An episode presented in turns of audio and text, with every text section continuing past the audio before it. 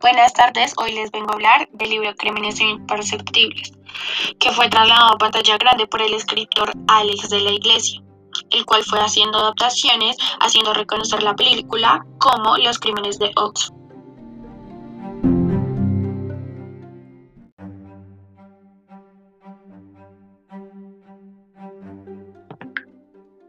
Para comenzar, hay que aclarar que esta es una historia basada en un joven argentino con gran interés en el mundo de la matemática, el cual decide irse a Oxford, ya que se ganó una beca por ser buen estudiante en la materia.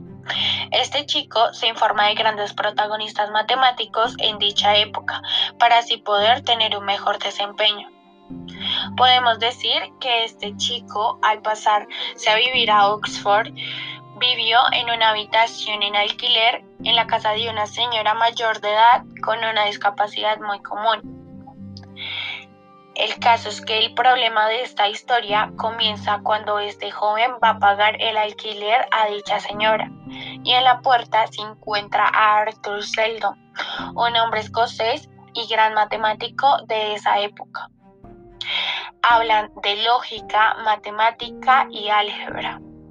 Al señor Arthur se le hizo muy extraño que la señora no saliera a molestar.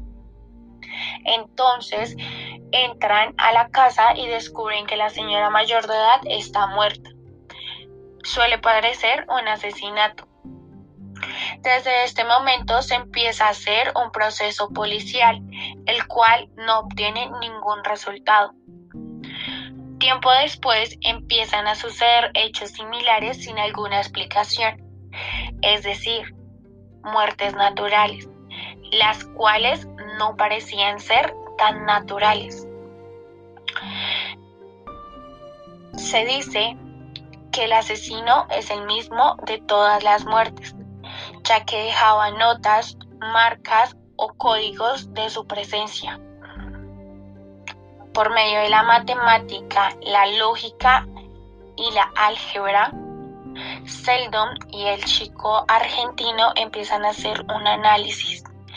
Es decir, no solo un análisis policial, sino también de lógica. Hasta que por fin encuentran al verdadero asesino y el verdadero misterio.